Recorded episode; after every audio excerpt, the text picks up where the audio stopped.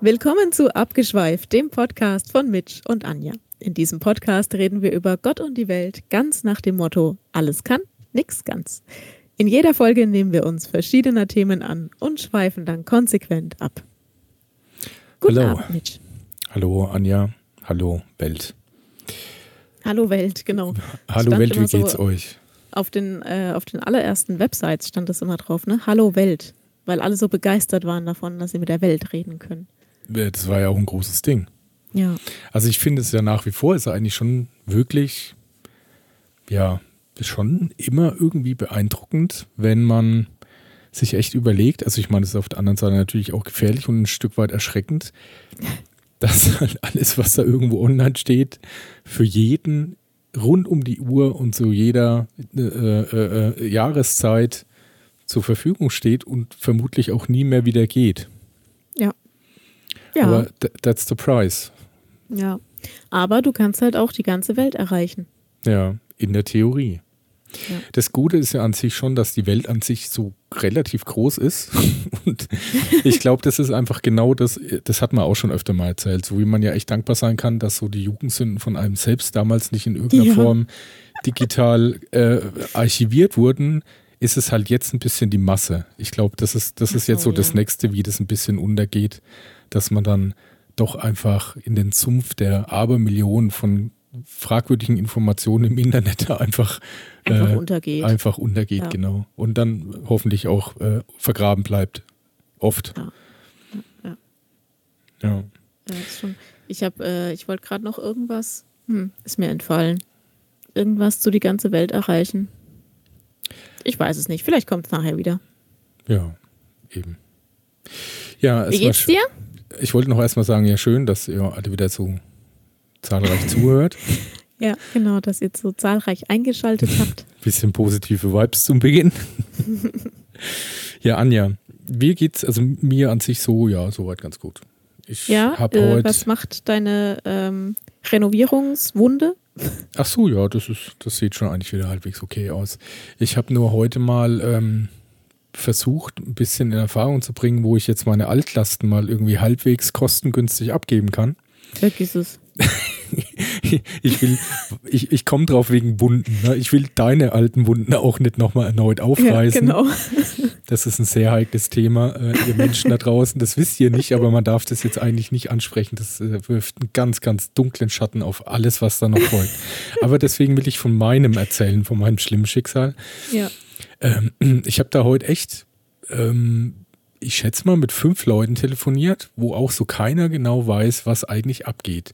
Im, also das Problem ist, finde ich, meiner Einschätzung nach, es, es ist, also Müll ist sowieso ein Problem. Ich verstehe auch, dass da keiner Bock hat. Also Müll ist zum einen ein großes Business, großes Business und zum anderen natürlich auch eine Last. Für viele, ja. weil es gibt ja auch zig verschiedenste Arten von Müll. Es dürfte wohl jedem klar sein. Aber das Problem jetzt in meinem Fall ist, es, sind, es handelt sich um alte Dämmmatten. Ja, es die, handelt sich um Sondermüll, ne? Ja, aber die, die Frage ist ja auch die, ne? Es weiß ja keiner so wirklich vollkommen, in welcher Art das eigentlich Sondermüll ist, weil also es gibt welche, also gerade, also es gibt so eine Gesetzgebung, dass quasi, glaube ich, alles vor 1990 oder vor 2000, alles, was davor produziert wurde, gilt als alte Dämm. Mineralwolle, Glaswolle, was es da halt alles gibt. Und die ist eben mit besonderer Vorsicht zu behandeln, weil die Gefahr bestünde, dass eventuell auch nicht bei allen, aber eben Asbest in diesen Dingern verarbeitet ist. Mhm. Und als jetzt normaler Privatmensch kannst du das ja eigentlich gar nicht rausfinden. Habe ich jetzt vielleicht einfach nur alte Wolle oder habe ich wirklich alte böse Wolle? Und äh, ja. insofern finde ich das schon eigentlich komisch, dass da auch weiter nicht unterschieden wird. Und dann war ich heute auch mal auf ein paar Seiten. Und das Witzige ist, ich muss mich da echt mal kurz mal ein bisschen kaputt lachen. Ähm, da wurde dann genau aufgelistet, was alles als Sondermüll ist und was kein Sondermüll ist. Und mhm. Radioaktive Abfälle sind kein Sondermüll. Stand echt auf der einen, echt? auf der einen Seite. Also ich weiß nicht, radioaktiv oder Uran, irgendwas mit Uran ja, belastete. Das muss doch auch, muss doch auch extra entsorgt werden. Das stand da echt, dass das kein Sondermüll ist. Also vielleicht ist das dann extrem anderer ja, Müll, genau, aber das vielleicht fällt die Bezeichnung. Noch mal unter eine noch schlimmere Kategorie. Aber das sah auf der Website echt so aus, als wäre das nicht ganz so schlimm. Habe ich mir auch gedacht, kann ich mir jetzt nicht vorstellen. Nee. Ja, und auf jeden Fall, ist, das will halt keiner haben. Und ähm, wir haben auch dann freundlichen Menschen vom Landratsamt erklärt, warum. Weil das wird tatsächlich nur benutzt, um irgendwas aufzufüllen im Bau, weil das in eigentlich keinster Weise wirklich recycelt werden kann. Und weil das ja eben so was Fluffiges ist, nimmt es extrem viel Platz weg für extrem wenig Nutzen. Und deswegen ja. will das kein Mensch haben. Und es gibt aber gesetzlich verpflichtete und der Witz ist, dass im, da gab es jetzt, ich glaube letztes Jahr gab es eine neue Einigung von der Abfallwelt, also dem übergestellten, also unter dem Landratsamt quasi äh, Müllentsorgung Würzburg gab es normalerweise die, ich glaube Rotmühle heißt die, ich glaube die ist irgendwo in Könnach oder so. Und die ist jetzt dafür nicht mehr verantwortlich und für speziellere Abfälle gibt es jetzt wirklich tatsächlich offiziell für den ganzen Raum Würzburg eine Abfalldeponie in äh, Buchen und eine in noch irgendwas, was 100 Kilometer weg ist. Okay. Das sind die zwei Zuständigen für den mhm. großen Kreis hier. Also ja. finde ich schon ja, mal mega strange. Aber für, für diesen Sondermüll, ne? Ja. Ja, aber ich Kann mein, ich mir aber gut vorstellen, weil ähm, die ganzen normalen Wertstoffhöfe, die wollen sich das ja auch nicht antun. Ja, weil du musst ja da, genau, du brauchst da ja alles Mögliche. Zum Beispiel hat er gemeint, ist ein Thema die Standfestigkeit. Weil das muss irgendwie so gelagert werden, dass das nicht irgendwie umfallen kann oder so, keine Ahnung. Und dann gibt es dann irgendwelche Auflagen, was weiß ich. Naja, und auf jeden Fall, ich habe dann irgendwie Private, gibt es schon, die das noch annehmen, aber die können dann quasi Preise verlangen, wie sie halt Bock haben. Aha. Und das Coole ist auch, dass sich die Preise irgendwie so als Normalmensch nicht so wirklich miteinander vergleichen lassen, weil manche eben mit Tonnen rechnen und manche halt mit Kubikmeter. Und da das ja doch oft eher so ein sehr fluffiges Material ist und man das in so einen speziellen Sack tun muss, der nur halb befüllt werden darf und dann verschnürt wird und überall auch noch irgendwie ewig viel Luft drin ist, lässt sich das gar nicht abschätzen, wie viel Kubikmeter das eigentlich ist. weil man könnte es ja theoretisch auch komplett zusammenquetschen, weil es ist ja nur Wolle. Ja, ja. Aber ich glaube, so rechnen die das irgendwie, nicht. Nee, falls es dich irgendwie beruhigt, selbst bei Dingen, die man eigentlich abschätzen könnte. Kann es auch anders kommen, als man denkt, ich weiß. Kann es auch ganz anders kommen, ja. Ja, ja also zur, zur Erklärung für die ZuhörerInnen. Äh, ich habe eine Rechnung bekommen vom Abrissunternehmer, der auch den Aushub gemacht hat von unserer Baustelle. Und der hat sich halt einfach mal um 84 Tonnen verschätzt in seinem Angebot. Ja, das ist ja kaum was. Das ist so, wie wenn man oh. sich halt mal wiegt und ein bisschen schräg hinschaut. Ja, genau.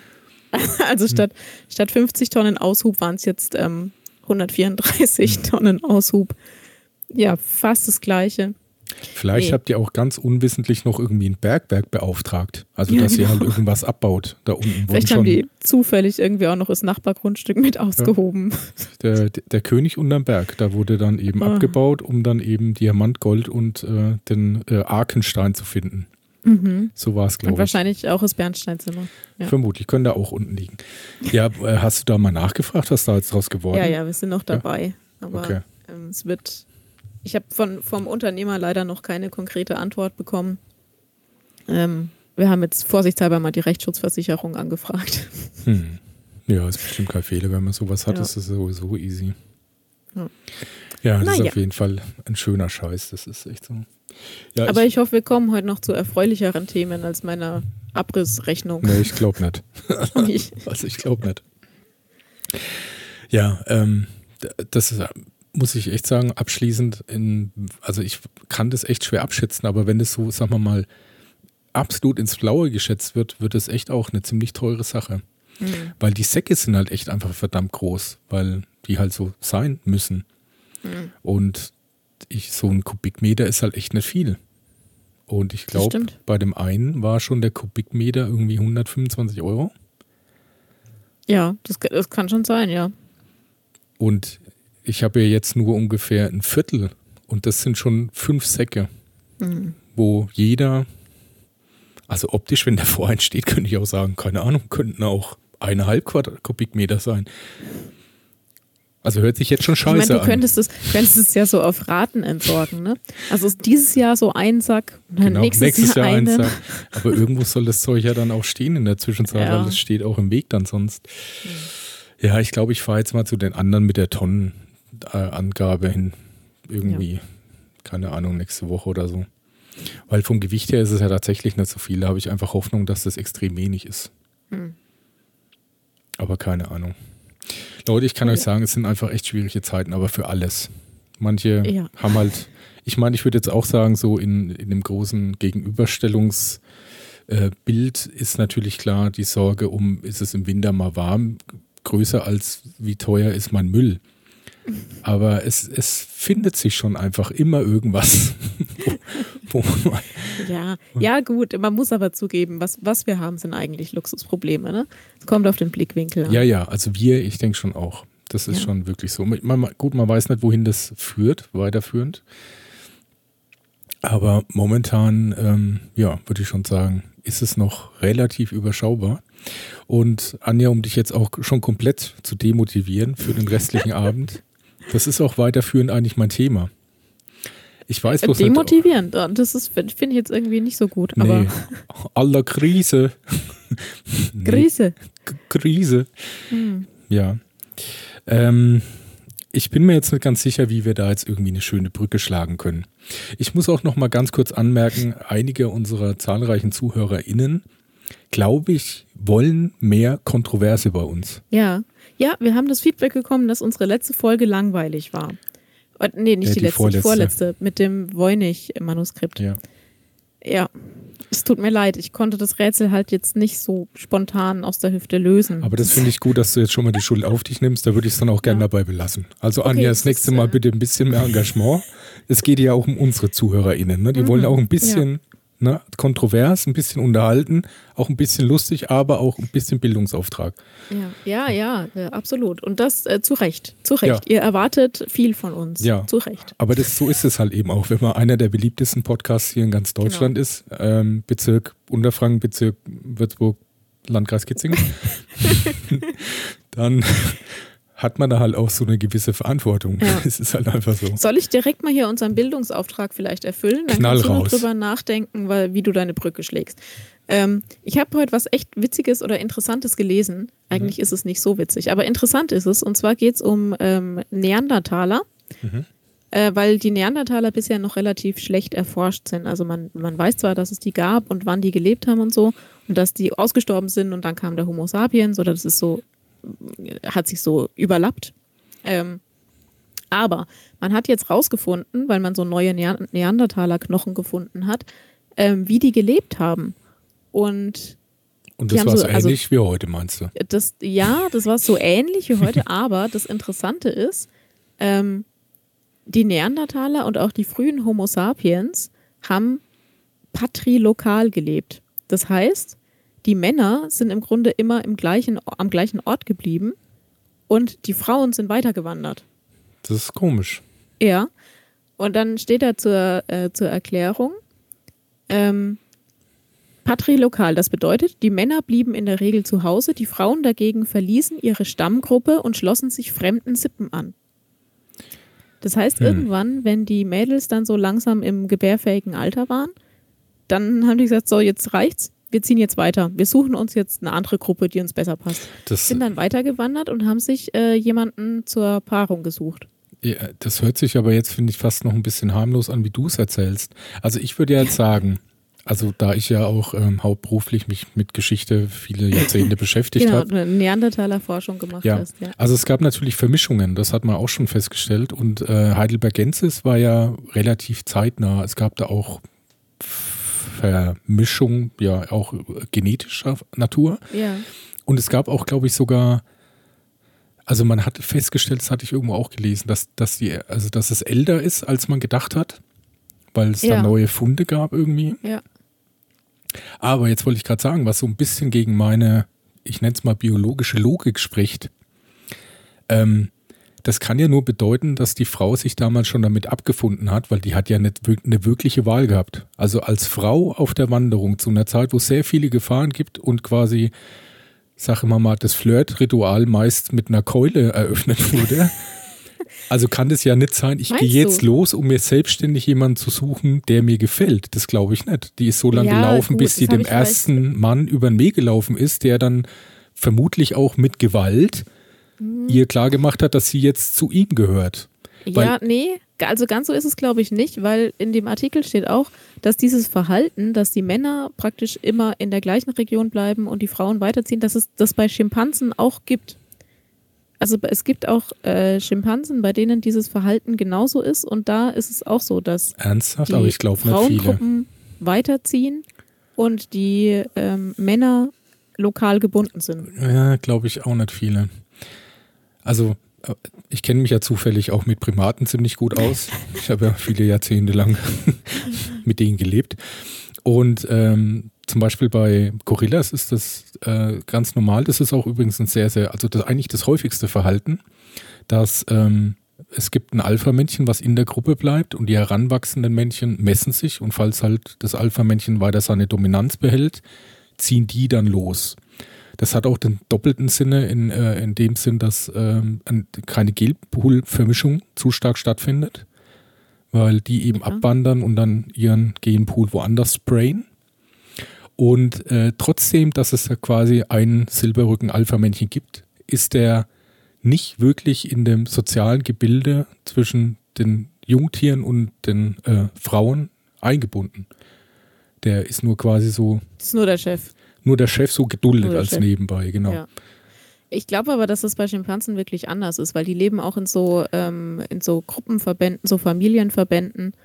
Ähm, und ich, ich glaube, dass es bei Gorillas und Schimpansen unterschiedlich geregelt ist. Aber, hm, sind aber ziemlich der Artikel nah sagt, ja, aber der Artikel sagt eben, dass, äh, dass diese patrilokale äh, Lebensart jetzt äh, dadurch bewiesen oder sie, sie weisen es dadurch nach, dass sie die DNA untersucht haben und die äh, Männer, die an einem Ort gefunden wurden, haben alle eine sehr äh, nah verwandte DNA und die Frauen haben praktisch die fremde DNA mit reingebracht. Okay, aber dann mussten die Männer, die ja da vor Ort geblieben sind, hoffen, dass von einem anderen Stamm die Frauen, die auf Wanderung waren, zufällig mal in der Gegend kommen, oder? Ja, wahrscheinlich. Sonst ich weiß nicht, ja vielleicht war das auch so einfach so eine Tradition, weißt du, so wie die Zimmermänner auf Wanderschaft gehen, genau. gehen, halt, gehen halt bei den Neandertalern genau. einfach die Frauen. Die hatten dann so. auch sowas, wenn man drei Säbelzahntiger äh, äh, als Kette um den Hals hängt, ist das das Zeichen für, ich bin dann äh, auf der Walz. Ja, genau. Und ich darf mitgenommen werden. Ja. ja. Dann, wenn die Dirndlschleife auf der linken Seite ist. genau. Und da habe ich auch noch gleich ja. noch den nächsten Bildungsauftrag, da haben wir heute echt ziemlich viel abgearbeitet. Also wenn dir jetzt so ein Berggorilla zufällig in Würzburg über den Weg läuft, ja. vermeide Augenkontakt. Gorillas okay. schauen sich nicht in die Augen. Das, das macht man da einfach nicht. Das ist unhöflich. Ja. Das ist voll die Aggression dann. Voll der Angriff. Ja, genau. Ja. Okay. Ja. Äh, man, irgendwann als Kind, ich hatte als Kind übrigens Angst vor Hunden. Das mhm. ist schon lang her, aber als Kind hatte ich mal Angst vor Hunden. Und da hat mir auch irgendjemand gesagt, man darf Hunden nicht in die Augen schauen. Ja, das stimmt aber so nicht. Ja, ja, das habe ich hinterher dann auch rausgefunden. Das also inzwischen schaue ich Hunden schon in die Augen, nur ich starre halt nicht. So. Ja, es, das ist ja auch nicht ein wirkliches, also äh, ein Jäger, ich nenne mal Tierkategorie Jäger, mhm ist natürlich halt sehr. Im Gegensatz zur Tierkategorie Sammler. Ja, oder Fluchttier. Tierkategorie Fluchttier. ähm, ist natürlich immer also sehr nach vorne gerichtet. Also das ist ja schon ganz das ganze, der ganze anatomische Aufbau. Also und es du geht ja nicht von der Blickrichtung. Ja, es geht ja, ja, da nicht wirklich darum, in, in erster Linie irgendwie hypnotisch den Feind kaputt zu machen, sondern es geht um die Fixierung, dass du möglichst den genau siehst, um deine Attacke möglichst ja. genau setzen zu können. Ja. Das ist der Punkt. Aber dann ist es ja nicht nur der Blick, sondern es sind die, äh, die Ohren nach vorne, ne, wegen in Hörrichtung, ja. hören, was da abgeht der, der ein bisschen leicht geduckt, damit halt der ja. Sprung, damit man eine schnellere Geschwindigkeit aufbauen kann und eben der starre Blick nach vorne. Und da wird auch sehr viel rechts und links ausgeblendet. Also das ist was, was man in Hundeschulen oft lernt, dass wenn ein Hund quasi ähm, halt ja in, in sagen wir mal, in, in, in triebig ist, fällt jetzt kein blöderes Wort ein. In den Jagdmodus schaltet. genau. Mhm. Äh, dass der extrem viel ausblendet. Und da gehört schon viel dazu, dass, äh, dass du dann Hunde abrufen kannst, weil der eigentlich mhm. dann so konzentriert auf sein Ziel ist, dass er eben äußere Einflüsse kaum noch wahrnimmt. Und das ist, was man da eigentlich sehr, sehr viel lernt, in mhm. jeglicher Situation deinen Hund abrufen zu können. Mhm. Ja. ja. in erster Linie muss es der Hund lernen, ne? Ja, ja, aber du musst ja. es ja mit deinem Hund lernen. Ja, ja, aber ich meine, du wirst es ja jetzt nicht von dir aus ändern können, dass der sich abrufen lässt oder nicht, sondern der muss es ja schon mitlernen. Ja, ja am besten natürlich. als junger Hund. Und ich ja. wollte auch noch weiter sagen, ist ja auch ein Problem, was ich habe. Also ich renne ja auch gern einfach mal los. Dass man dich jetzt, so schlecht abrufen kann. Genau, wenn ich jetzt zum Beispiel irgendwo am Waldesrand eine Pizza liegen sehe. Ne? Und, und dann, dann, blendest du alles andere aus. Und dann bin ich, nehme ich Fahrt auf und renne da drauf zu natürlich Deswegen bin ich dann auch so gefährdet beim Straßenverkehr, weil ich dann oft einfach das nicht richtig wahrnehme. Und wenn da keiner dabei ist, der mich zurückruft, ja. renne ich halt auch mal vors Auto auf Versehen. Das ist der eigentliche Grund, warum du die Mila dabei hast, damit ja. ich dich abrufen kann. Genau. Ja. Nee, weil wir halt eben auch, wir überlegen dann, wenn wir beide losrennen, weil wir unsere Ziele ein bisschen unterschiedlich sind. weil Grundregel 1 ist ja normalerweise, wenn man einen Hund hat, ist die Frage, die sich aber beide Parteien stellen, rund um die Uhr, was ist der andere gerade? Und damit lässt sich natürlich dann auch, wenn ich dann Richtung Pizza und sie Richtung Reh rennt, dann orientiert man sich mal kurz, wohin rennt der? Ist das vielleicht cooler? Oder, und dann überlege ich auch, wohin rennen die? Hat die noch eine Pizza hm. gesehen? Und dann stoppt das Ganze. So ist es. Hm, verstehe. Ich habe so ein neues Hundeerziehungskonzept. Das Yin und Yang der Pizzaerziehung. Ja. Ja, ja, ist gut. Ähm, können wir so notieren? Bildungsauftrag ist hiermit Würde ich sagen. erfüllt. Falls ja. es da Interesse gibt, ich schreibe auch gerne ein Buch. Aber dann bitte in der Sprache vom Voynich-Manuskript. Nein, das soll schon ein bisschen verständlicher sein, finde ich. Es sind schon wichtige Informationen, die ich da hm. äh, aus meinem reichlichen Repertoire an Jahre, jahrzehntelanger äh, Hundeforschung, die ich da halt hauptberuflich auch Neben der Neandertaler-Forschung. Wir haben heute schon ganz schön viel Blödsinn geredet dafür, dass wir erst ein paar Minuten aufnehmen. Nee, Anja, ich glaube, das ist auch dein Problem, dass du das immer als zu viel Blödsinn abstempelst. Mach dich mal ein bisschen locker. Mach dich mal ein ja, bisschen frei. Ich, äh, ich atme das, ganz entspannt durch die Hose. Ja, das gehört hier ein bisschen ja. zum Konzept. Und, mhm. und egal, liebe Hörerinnen da draußen, es ist halt so, dass ja auch in jedem Quatsch mindestens 10% Wahrheit steckt. Mindestens.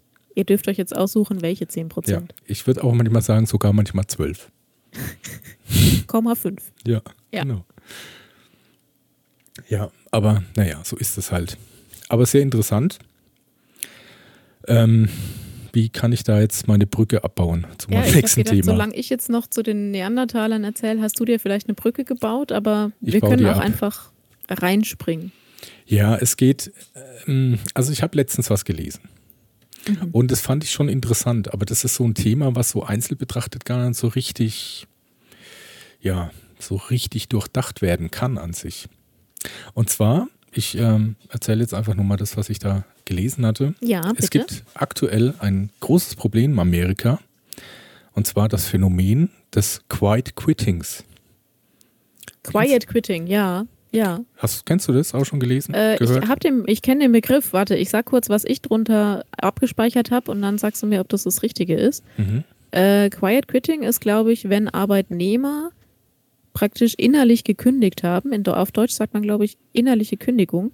Und äh, dann zwar noch da sind, aber halt nur noch das absolute ähm, Muss erfüllen. Genau, das absolute Minimum, ja. Ja. Ja, mhm. genau richtig. Da gibt es auch noch einen, im Deutschen noch einen super Spruch dazu. Lieber tot arbeiten, als sich tot zu arbeiten. Der ist Aha, nicht von mir, der okay, stand da okay. echt. ja. ähm, was glaubst du denn, zu was führt es denn? Oder vielleicht erstmal anders, glaubst du, dass es in Deutschland auch ein Problem ist? Ja, äh, ist, ist in, also ja gut, Problem ist jetzt vielleicht ein bisschen zu viel gesagt, aber es gibt dieses Phänomen durchaus auch in Deutschland. Da gab es vor ein paar Jahren mal eine Umfrage und da ähm, kam raus, dass jeder fünfte Arbeitnehmer innerlich schon gekündigt hat. Puh, das ist echt viel. Ich habe mal, ich mal ein bisschen auch versucht, da Zahlen rauszufinden, weil mich das dann auch etwas äh, interessiert hat. Mhm. Ich wollte eigentlich sagen, auch irritiert hat. Das trifft es mhm. wahrscheinlich eher. Und das Komische ist, dass es da, es gibt da irgendwie so eine Organisation, diese Avantgarde, Avantgarde Experts. Avantgarde. Experts. Das ist anscheinend die einzige Organisation, die da Umfragen auf dem Gebiet macht, keine Ahnung. Ähm, das ist so ein bisschen, ja, ein bisschen vage. Also das, wo das richtig gefestigte Daten gibt, ist bis 2019. Mhm. Und das ist natürlich ein bisschen schwach, weil ich meine, da war ja, ja noch verhältnismäßig alles gut. Deswegen wäre mhm. ja gerade interessant, wie sich das so in den ja, letzten ja, zwei, drei Jahren. Aber mit Corona ist, glaube ich, dann auch schwierig, also in der Zeit da ähm, Schlüsse daraus genau, zu ziehen. Genau, ja, weil ich meine, das Arbeitsfeld äh, oder die Art der Arbeit war natürlich dann erstmal sehr ja. irritiert und auch zum Teil ganz anders. Man ja. kann aber festhalten, dass tatsächlich 2019 so war, dass 72 Prozent aller befragten Arbeitnehmerinnen zufrieden mit ihren Arbeitsbedingungen waren. Und das ist schon krass viel, hätte ich nicht gedacht. Was 72 Prozent waren ja. zufrieden? Ja. Und dass es auch seit, ich glaube, 2016 äh, jedes Jahr da einen Zuwachs gab. Mhm. Ja. Okay, ähm, das also finde ich jetzt auch seltsam, weil es eben diese Studie gab, ähm, an die ich mich erinnern kann, wo echt äh, geschrieben war, jeder, also ich kann mich erinnern, dass da stand, jeder fünfte Arbeitnehmer hat innerlich gekündigt. Das wären ja dann 20 Prozent. Das heißt, dann wäre der, der ähm, Übergang zwischen ich bin zufrieden mit meinen Arbeitsbedingungen und ich habe innerlich schon gekündigt, wären ja dann nur 8 Prozent. Vielleicht ist es auch so ein bisschen noch zu unterscheiden bezüglich Zufriedenheit oder überhaupt Thema Job. Weil ich hatte nämlich noch woanders gelesen, dass jeder Dritte äh, mit dem Gedanken spielen würde, zu wechseln und bei mhm. jüngeren Arbeitnehmern sogar rund die Hälfte. Aber mhm das ist natürlich auch immer nach irgendwelchen äh, Reizen, sag ich mal, gekoppelt. Und da ist natürlich die allergrößte Motivation, wer hätte es gedacht, das Gehalt. Mhm. Also das, diese 50 Prozent in etwa äh, sind tatsächlich da, wenn die neue Arbeitsstelle deutlich besseres Gehalt bieten würde. Ja, ja. Und da habe ich mal gedacht, mal gut, das ist jetzt auch nicht so ungewöhnlich dann. Ne? Also ja. letztendlich muss ja jeder von uns irgendwie mal irgendwann, also außer ich, ich bezahle natürlich nur mit meinem guten Namen, aber alle anderen Menschen müssen ja auch richtig Geld bezahlen für Sachen. Ja, ist richtig. Ja. Da ist es ich habe gerade die Studie übrigens gefunden. Mhm. Ähm, die hieß Gallup-Studie, also G-A-L-L-U-P, ähm, ist aus dem Jahr 2019. Und hier steht, ähm, 16 Prozent der Arbeit Arbeitnehmer haben innerlich schon gekündigt. 16 Prozent war die letzte Zahl aus März 2019. Hm. Ja, es ist natürlich, ja, finde ich schon recht viel eigentlich. Aber ich muss auch sagen, ich kenne auch persönlich einige, ähm, die die Haltung schon haben, die dieses innerlich schon gekündigt haben. Äh, es ist natürlich letztendlich immer ein bisschen eine Frage, also in beiderlei Richtung ähm, wie die Situation vor Ort ist. Weil ähm, zum Beispiel hatte ich auch gelesen, dass 45 Prozent das Gefühl haben, dass sie ihre, in ihrer äh, aktuellen Tätigkeit gar nicht ihr Potenzial abrufen können. Also das kann ja dann in dem Fall durchaus sein, dass man nicht äh, äh irgendwie, dass der Job an sich nicht passt oder man überfordert wäre, sondern eher das anders, man würde sich gern mehr einbringen und kann es nicht. Mhm. Also das wäre ja dann im Sinne von, das muss ja nicht unbedingt ein schlechtes Arbeitsumfeld sein. Ist natürlich, ist natürlich auch die Frage, ob das dann bei allen so stimmt oder ob man sich vielleicht für besser qualifiziert hält, als, als man, man was man, ist. was man da tut, ja.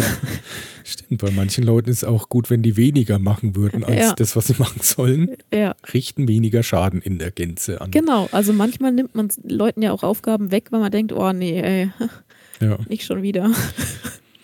Ähm, ja was, also ich muss jetzt noch zu Beginn sagen, dass, also das wird noch, wird noch schlimmer. Aber äh, zu, dem, zu dem Punkt, wo es hinkommt, äh, ist quasi erst der zweite Teil meiner wieder heute äh, äh, ähm, Weltuntergangsfolge. Nein, Quatsch, so schlimm ist es nicht. Macht euch keinen Stress. Ähm, lass uns erstmal ganz kurz mal so dieses Arbeitsthema durchdenken. Was, ja. was müsste denn passieren, also halt auch auf die, auf die Mehrheit der Menschen, die äh, Arbeitnehmer sind. Was müsste denn da passieren, dass das vielleicht ein Job für die in irgendeiner Form interessanter oder schöner wäre? auch dazu habe ich schon verschiedene Studien gelesen. Wir sind heute unglaublich. Äh, ich fühle mich heute so gut vorbereitet, ja, also, dabei wusste ich nicht, um was es geht. Wahnsinn. Ja. Ähm, nee, aber ich habe mich mit dem Thema schon hin und wieder beschäftigt tatsächlich. Und die, also die meisten Arbeitnehmer geben bei solchen Umfragen oder Studien an, dass ihnen, ähm, also ein großer Teil ist immer das Gehalt, wobei es da nicht um die ähm, um die reine Höhe des Gehalts geht, sondern es geht darum, dass der Arbeitnehmer sich gerecht bezahlt fühlen möchte. Mhm.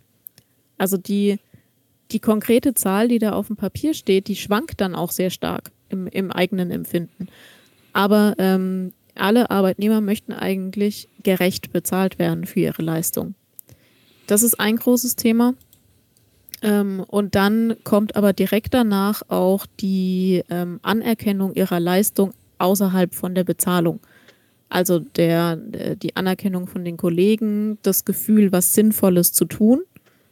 Ähm, und auch die, die Anerkennung und der Respekt vom Vorgesetzten oder von den Vorgesetzten kommt dann auch direkt danach. Mhm. Und dann glaube ich, dass auch das Arbeitsumfeld im Sinne von, fühle ich mich da wohl, habe ich da bestimmte Vorteile, die ich woanders vielleicht nicht habe, ähm, passt es zu meinem Lebensstil, kann ich mich da in irgendeiner Form verwirklichen, dass das alles dann ähm, eine große Rolle spielt. Für mich persönlich spielen auch die Kollegen eine große Rolle. Anderen Leuten ist es vielleicht nicht ganz so wichtig, aber mir ist es sehr wichtig, dass ich mich mit den Menschen wohlfühle, mit denen ich arbeite. Ja, wobei ja. ich finde, das ist natürlich immer so ein, ein, sehr abstrakter Punkt, ne? Weil man würde ja jetzt sagen, also andersrum, wenn du einen neuen Job hättest, wüsst, also wenn du den nicht antrittst, wüsstest du ja nicht, ob du in einer anderen Firma nicht auch Leute cool fändest. Ja, ja, es ist dann eher andersrum. Also wenn du irgendwo bist, du hast irgendwo einen Job angefangen und merkst nach drei, vier Monaten, okay, du kannst mit den Leuten nichts anfangen. Ja, aber ähm, dann meinst du, ja, ich, ich verstehe der Punkt. Also mir ist es ja auch wichtig, dass du dann irgendwie mit den Leuten, wo du halt zwangsweise ja auch viel Zeit miteinander verbringst, Eben. dass du dich mit denen gut fühlst. Aber das würde ja, ja immer gleich äh, äh, gleichzeitig heißen, dass ich mir nicht vorstellen kann, dass ich in einer anderen Firma auch coole Leute finde, mit denen ich mich verstehe. Weil nee, das nicht. Ich glaube, es ist eher ein Grund, dass man sagt, ich fühle mich mit den Leuten nicht wohl, ich kündige. Also dass ja. es dann ins Negative geht. Ja gut, aber du sagst ja jetzt auch, du fühlst dich ja mit unseren Leuten wohl, deswegen bleibst du. Das ist ein, ein Punkt, der dafür spricht, ja. Naja, aber genau, der, der heißt ja, man ja, man würde dann damit das Risiko ausschließen, dass man vielleicht nicht ganz so coole Leute, was natürlich auch echt absolut unmöglich ist, in anderen Firmen zu finden, wie, wie bei uns. Genau. Aber möglich wäre es natürlich schon, weil man muss ja, ja natürlich auch rechnen, dass das, was weiß ich, von 100 Leuten muss man ja auch nicht mit 100 klarkommen. Das reicht ja Ja, dann. ja, das auf jeden Fall. Aber mit deinen direkten Kollegen, ähm, also ja. für mich zumindest, mit meinen direkten Kollegen muss ich gut klarkommen, sonst ähm, fühle ich mich am Ende nicht wohl irgendwo. Und ja. ja. da besteht dann einfach bei einem Wechsel würde das Risiko bestehen, dass man sich dann nicht mehr so wohl fühlt. Das muss man in die, in die große, ganze Betrachtung, in die Gesamtbetrachtung dann mit einbeziehen. Man könnte sich aber auch noch wohler fühlen. Ach, ob das möglich ist. Natürlich nicht, aber äh, Natürlich die, nicht, die Chance eben. bestünde. So, und ich glaube, jetzt sind wir auch schon bei dem Punkt, wo die Hälfte schon wieder abgeschalten hat. Schön, dass ihr dabei wart. Ich will mich an der Stelle von euch mal verabschieden. Es wird nicht spannender heute. Also es wird nur noch, äh, noch düsterer und schlimmer. Nein, bleibt mal dran. Es kommt am Ende noch ein Aufhänger. Ich, ich, ich trailer jetzt einfach was an, was wahrscheinlich gar nicht stattfindet, aber ist ja wurscht. ähm, ja, also das, das stimmt, ist auf jeden Fall ein Punkt, sehe ich genauso. Ich meine, letztendlich ist es immer Gehalt, aber ich hatte auch gelesen, dass, dass viele echt tatsächlich, dass der eigentliche, die Zahl, die am Ende dasteht, auch nicht der ausschlaggebende Punkt ist, wenn dafür eben genau. andere Benefits stimmen. Ja. Ähm, die, vielleicht ist da der Punkt eher ein angemessenes Gehalt. Ja. Und man hat auch festgestellt, ähm, dass tatsächlich bei Jüngeren zu dieser jetzt auch schon sehr oft benutzte Begriff Work-Life-Balance, dass mhm. das eine wesentlich höhere Rolle spielt als ja. bei älteren Semestern. Ja. Also, dass man auch gern wirklich für Geld verzichtet, wenn man dafür einfach mehr Freizeit hat. Ja, darf ich dazu nochmal die Anekdote erzählen, die sich neulich am Kaffeeautomaten abgespielt hat? Mach. ich muss jetzt alle Namen anonymisieren. Okay. Also, ähm, äh, bei uns in der Firma, für alle, die die Firma nicht kennen, ich weiß, es hören auch einige zu, die die Firma kennen, für die ist es jetzt besonders lustig. Hm. Ähm, bei uns in der Firma gibt es einen Kaffeeautomaten. Und das ist so ein bisschen wie, wenn die Gnus zur Tränke hüpfen. Also da, tre da treffen sich alle Tierchen so ein bisschen aus allen Deswegen Abteilungen. sind da zum Teil auch Krokodile in der Kaffeemaschine. Genau. Na, jedenfalls, da kommen die Leute zusammen, auch aus verschiedenen Abteilungen und aus allen möglichen äh, Bereichen. Und ähm, da standen, äh, stand eine Gruppe von direkten Kollegen äh, neulich zusammen. Und dann haben wir uns unterhalten und ich habe eben angemerkt, dass ich ähm, äh, morgen äh, dann nach Hamburg fahre. Und habe gesagt, ja, es ist so eine lange Fahrt und bla bla. Und ich muss so früh aufstehen und ich habe so ein bisschen gejammert, ja, ich gebe es zu.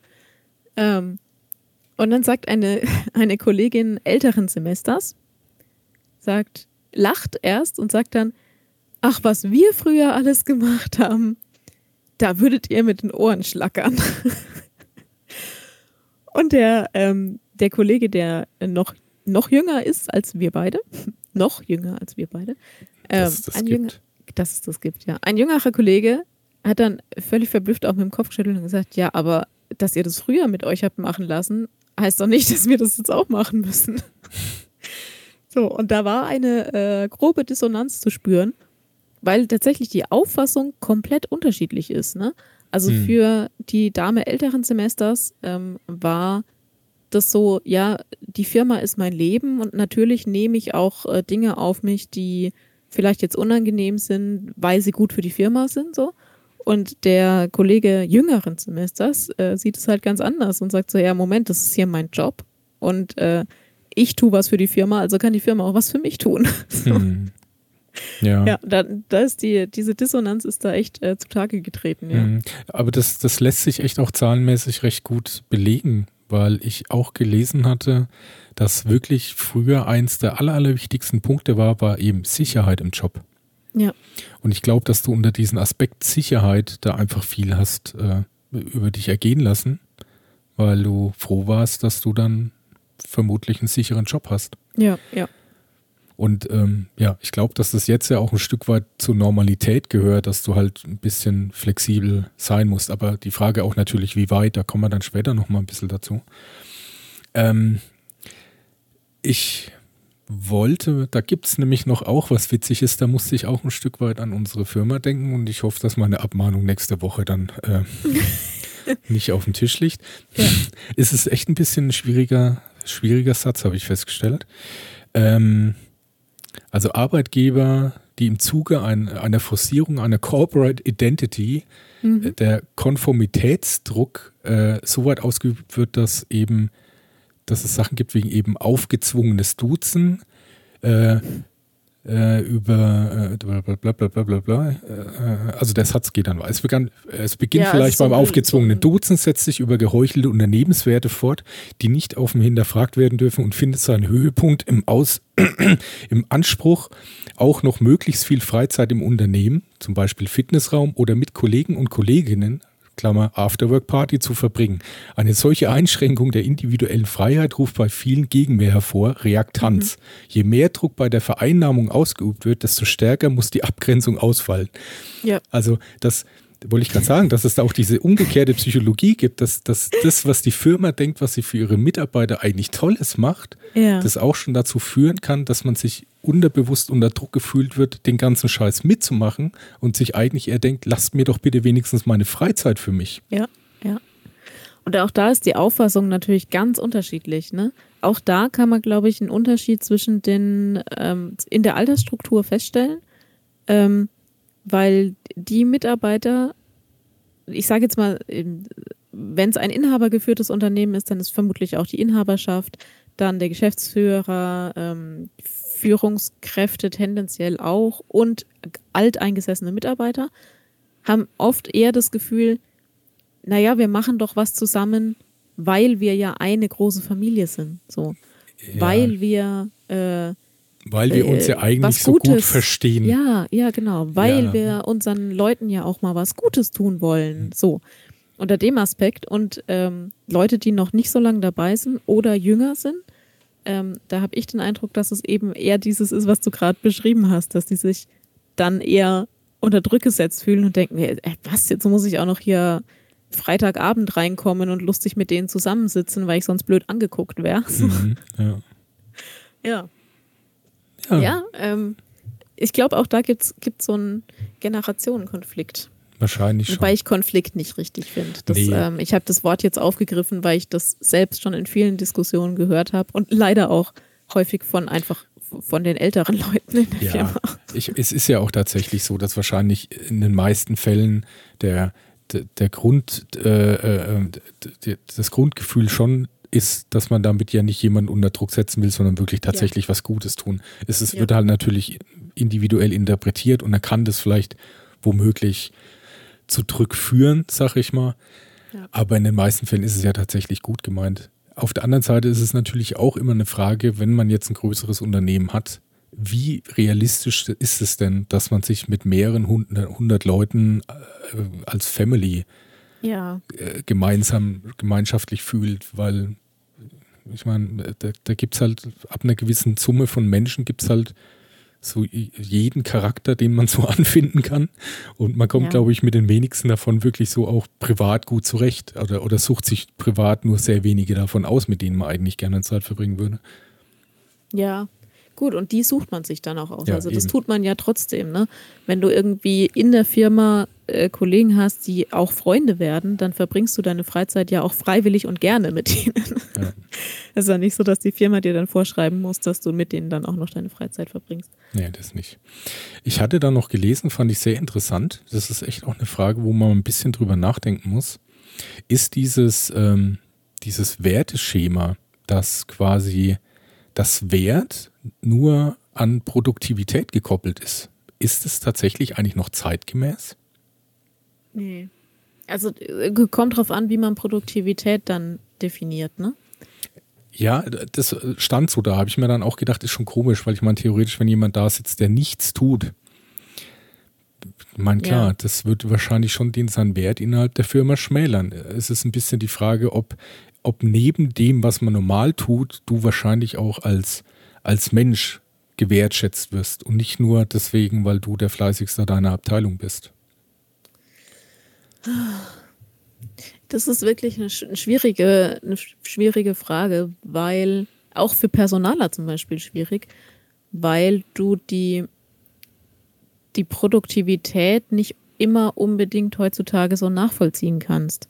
Also früher, sagen wir mal in der Industrialisierung, ähm, war das relativ einfach. Du hattest einen Arbeiter, der stand am Fließband und du konntest am Ende des Tages nachzählen, hat der 10 oder 20 oder 100 Töpfe montiert. Ähm, heutzutage ist es oft nicht mehr ganz so einfach nachzuvollziehen, weil unsere Aufgaben so spezialisiert sind, dass schon der Vorgesetzte sich manchmal schwer tut, überhaupt zu verstehen, was für eine Arbeit dahinter steckt.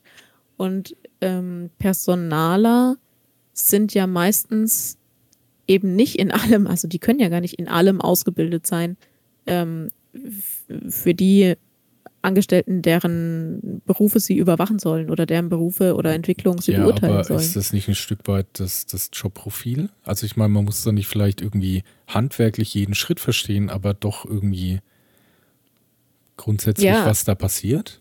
Das schon, aber du kannst die, die Produktivität des Einzelnen wahrscheinlich nicht so gut messen. Also ich meine, selbst, selbst ich würde mir zum Beispiel bei Aufgaben aus der Grafik äh, schwer tun, feststellen zu können, wie produktiv jemand da gearbeitet hat. Weil manche Aufgaben halt einfach länger brauchen und mehr ähm, sich da reinfuchsen und andere Aufgaben sind schnell erledigt deswegen, je weiter du von dem eigentlichen Berufsfeld weg bist, und ich bin jetzt an der Grafik ja relativ nah dran noch, ähm, je weiter du vom eigentlichen Berufsfeld weg bist, desto schwerer fällt es dir zu beurteilen, wie produktiv jemand arbeitet. Ne? Hm, ich glaube aber nicht, dass es jetzt an dem wirklichen Arbeitsfeld liegt, sondern dass das eher dann Berufsgruppen sind, wo halt einfach ein sehr hoher kreativer Teil in die Arbeit mit einfließt. Und Kreativität lässt sich halt ein Stück weit schon auch abrufen, auch auf Befehl, ja. sag ich mal. Ja. Aber wenn es jetzt wirklich um wahnsinnig brennende, innovative Sachen geht, kann das ja. halt auch mal sein, dass, dass, dass man da mal ein bisschen länger drüber nachdenken muss. Genau. Also so, so Berufsbilder, die sich nicht leicht in Zahlen messen lassen, da fällt es natürlich schwer, die Produktivität einzelner Teammitglieder dann ähm, zu be beurteilen, zu bewerten. Mh, wie glaubst du dann, dass es dann innerhalb dieser Berufsgruppen überhaupt so ein, so ein ich, ich nenne jetzt mal einfach so das, das ja, Aufstiegschancen wie, nach welchen Kriterien kann denn dann sowas überhaupt funktionieren, wenn es keiner richtig nachvollziehen kann? Also ich glaube, im Idealfall wäre es so, dass ähm, der direkte Vorgesetzte, also wenn du ein Unternehmen hast mit irgendeiner Hierarchie in irgendeiner Form, das muss jetzt keine strenge Hierarchie sein, aber normalerweise hast du ja immer irgendwie einen Gruppenleiter, einen Teamleiter, einen Abteilungsleiter, sonst irgendwas. Ähm, allein schon, weil Dinge organisiert werden müssen. Und ja, aber das ist doch genau schon das Problem, wenn du jetzt, sagen wir mal, normale Angestellte hast und einen Teamleiter. Wo soll denn der normale Angestellte hin aufsteigen, wenn es einen Teamleiter gibt? Wird er dann auch Teamleiter? Mm, ja, normalerweise wird der ja irgendwann ersetzt. Also der Teamleiter wird dann ne? ja. rausgeschmissen. Weil ja, naja, Menschen kündigen, Menschen ziehen weg, Menschen sterben, Menschen gehen in ja, Rente. Aber das ist so, das wäre doch ein komisches äh, Aufstiegsprinzip. Ich, also ich meine Chance aufzusteigen ja, innerhalb doch, meiner ist, ist, nur, wenn mein Vorgesetzter stirbt. Also ich kann nicht durch gute Arbeit mich irgendwie besser positionieren, nur wenn der andere mal geht. Ja, es kommt darauf an, wie du besser positionieren siehst. Wenn du das wirklich als Aufstieg in einer Hierarchie siehst, dann wäre das die nächste höhere Position. Wenn du es als ich will mehr verdienen oder so siehst oder ähm, mehr Verantwortlichkeit bekommen in meiner, auf meiner Stelle, dann geht es auch ohne, dass dein Teamleiter stirbt. hm. Hat ja, bitte bring mich nicht um. ja, also ich weiß, ich kann, ich bin ja meine Abteilung. Ich wüsste gar nicht, wohin ich da aufsteigen soll. Da, da bist du quasi außer Gefahr. Ach so, ja, du müsstest dann theoretisch müsstest du dann meinen Job machen. Ja, da habe ich ja keinen Bock drauf. Na also. Aber was ist, wenn ich innerhalb meines Jobs aufsteigen will, dann muss ich mich jetzt damit abfinden, dass das nie geht. Nee, würde ich so nicht sagen. Aber es, ich finde, es kommt wirklich drauf an, was du unter Aufsteigen verstehst halt. Ne? Ob das dann eher ist, dass man andere ähm, Aufgaben übernimmt oder dass man Verantwortlichkeiten ausweitet oder dass man mehr verdient oder. Ich bin für also, alles verantwortlich und habe davon gar nichts. Aber ja, naja, also, genug dazu. Was ich, was ich eigentlich sagen wollte, ähm, im Idealfall gibt es ja jemanden, der deine Arbeit beurteilen kann und der das dann auch ähm, nach, zu demjenigen weitergibt, der dich ähm, einstuft in irgendeiner Form. Also der dein Gehalt bestimmt, der deine Stelle bestimmt, der sagt, so einen brauchen wir nochmal, du kriegst jetzt noch jemanden dazu oder so.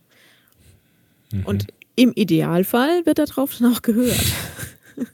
Okay, also dann lassen wir das Thema. Im Idealfall. Ja. ähm, ich würde jetzt mal gern ein bisschen umschwenken, weil ich mhm. glaube auch, also meiner Einschätzung nach und äh, Einschätzung nach, und ich war ja jahrzehntelang ähm, Wirtschaftsweise und hauptberuflich in dem Bereich tätig.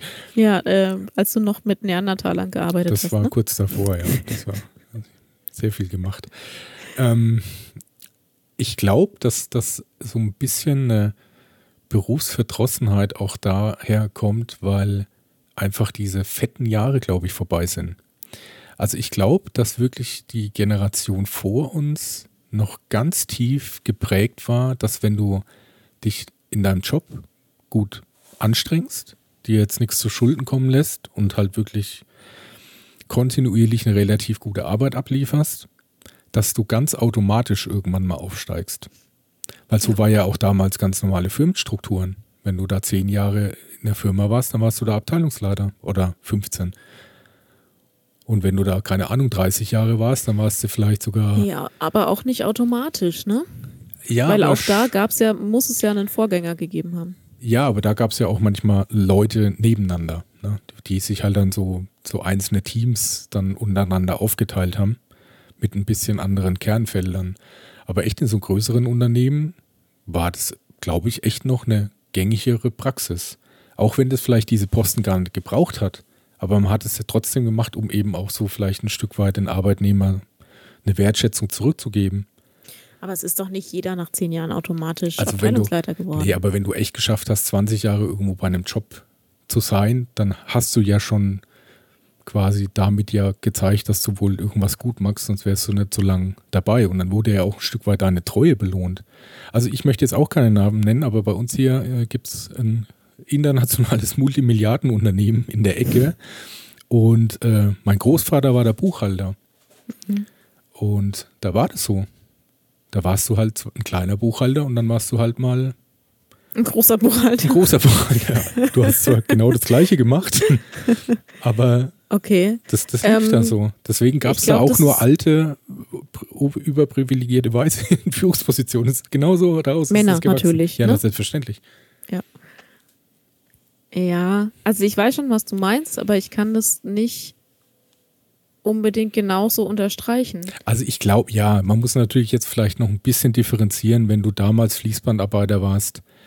Ja. Dann musstest du wahrscheinlich schon ein bisschen mehr reinklotzen, aber auch da warst du dann plötzlich mal Vorarbeiter oder du warst zum Beispiel der, der Schichten einteilen darf für andere, auch wenn du selber noch am Band standest. Das, das schon, aber ich glaube, dass es auch damals schon so war, dass du dich schon weiter qualifizieren musstest in irgendeiner Form.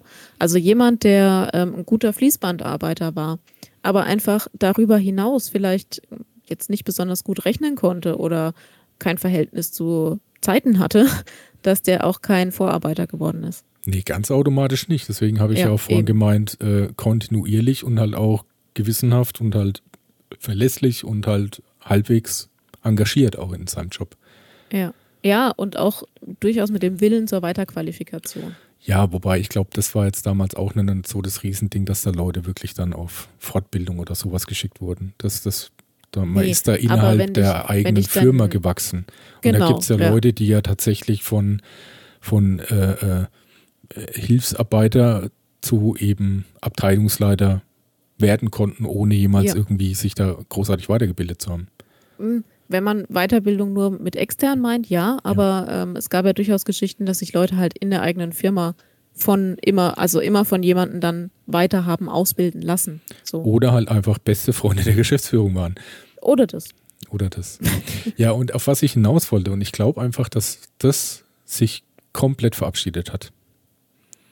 Ich glaube, dass es das heute nur noch gibt, wenn du die Firma wechselst dass du dir mit einer gewissen Reputation in einer neuen Firma, du hast dir eben kurz vor deiner Entlassung noch einfach ein paar Titel äh, angearbeitet oder dir selbst gegeben und dass du dann mit deinen neuen Visitenkarten dann gleich eine kleine Stufe höher in der neuen ja. Firma anfängst.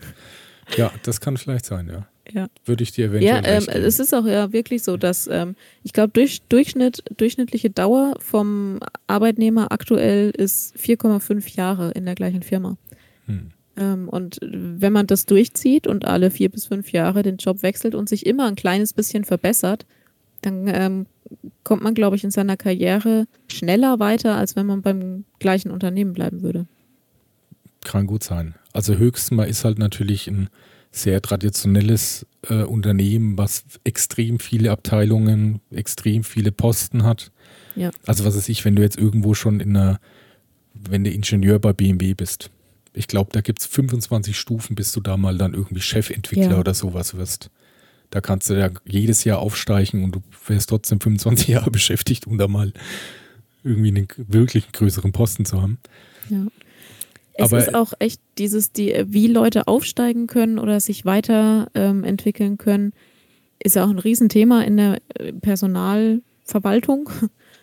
Und bei ganz großen Unternehmen ist das inzwischen auch hochkompliziert manchmal. Also ich sehe das äh, bei meinem Mann, da gibt so es so ein Einstufungs- und Bewertungssystem und der arbeitet in einer Firma, die haben 3000 Mitarbeiter. Mhm. Ähm, und natürlich gibt es da mehr Leute, die sich gern für die nächsthöhere Stelle ähm, qualifizieren wollen, als es Stellen gibt. Einfach in der nächsthöheren Qualifikationsstufe. Und dann haben die so ein Bewertungssystem und da wird jeder Mitarbeiter jedes Jahr von seinem direkten Vorgesetzten nach Punkten bewertet. Also wirklich wie so ein Zeugnis. Und, ähm, und nach diesem Punktevergabesystem werden dann Posten vergeben auch. Also wenn jemand sich dann weiter qualifizieren will für eine andere Stelle, eine besser bezahlte Stelle, eine nächsthöhere Stelle, ähm, dann geschieht es auch aufgrund dieses Punktesystems. Und der Lohn wird auch anhand dieses Punktesystems ähm, berechnet. Hm. Und dann kann es sein, dass jemand, der nicht gut abschneidet, aus verschiedenen Gründen, ähm, einfach jahrelang den gleichen Lohn bekommt und jemand anders, der gleichzeitig eingestellt wurde, aber besser abschneidet in diesem Punktesystem, sehr schnell mehr verdient. Hm. Ja, gut, das gibt es natürlich ein Stück weit auch überall. Es ist natürlich da auch wieder ein bisschen eine Frage, wie das halt im Detail ist. Also man kennt ja auch von anderen Menschen in anderen Firmen, dass ähm, nach dem Prinzip, äh, gute Mitarbeiter sind schwer zu finden, deswegen verstecke ich mich erstmal drei Stunden im Lager. Und genau. wenn ich dann weiß, dass jetzt mein Vorgesetzter guckt, jetzt mal so tue, als wäre ich eine Stunde lang beschäftigt, habe ich am ja. Schluss auch einen guten Punktestand, nenne ich es mal. Ja. Obwohl ich produktiv eigentlich so gut wie nie was gemacht habe. Ist ja. fraglich. Aber ähm, ja, es ist, ich meine, natürlich, klar muss immer Arbeit in irgendeiner Form natürlich bewertet werden. Das, das wird halt natürlich, wie wir vorhin schon gemerkt haben, ja schwieriger, wenn es sich auch ein Stück weit um kreative Arbeit ja. handelt. Aber natürlich hat ja keiner Bock, jemand zu bezahlen, der ja eigentlich nichts tut. Ja. es sei denn, man lebt im Sozialismus. Es sei denn, ja.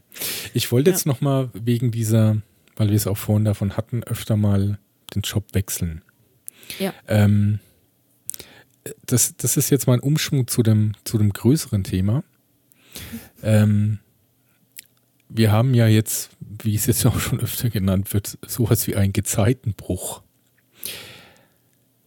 Einen Gezeiten? Du meinst einen, einen Zeitenbruch, oder? Ich Weil Gezeiten wären doch äh, Ebbe, und Ebbe, und Flut. Ja, die brechen jetzt. Ah, okay. Denen ist schlecht. Ich ja, meinte mhm. Zeitenbruch. ähm, es ist wirklich da ein bisschen eine Frage und da habe ich auch eine ganz interessante Diskussion so mitbekommen, dass ähm, wenn es jetzt um diese, um, nennen wir es mal, soziale Gerechtigkeit geht, was den Leuten an Veränderung zuzumuten ist. Und da gibt es gerade irgendwie eine große Abspaltung, dass man jetzt ähm, also auch so weit geht, dass man zum Beispiel, also Ost- und Westdeutschland ist ja, sag ich mal, immer noch ein bisschen anders zu betrachten, mhm. dass, ähm, dass, dass es wirklich Leute gibt, die halt sagen, dadurch, dass es ja im Osten so schwer war und man vielen Ostdeutschen äh, zugemutet hat, ihr müsst euch ja jetzt ändern, weil halt eben nach der Wende war ja im Grunde genommen jeder erstmal arbeitslos und mhm. man war verpflichtet, sich dann irgendwie anzupassen.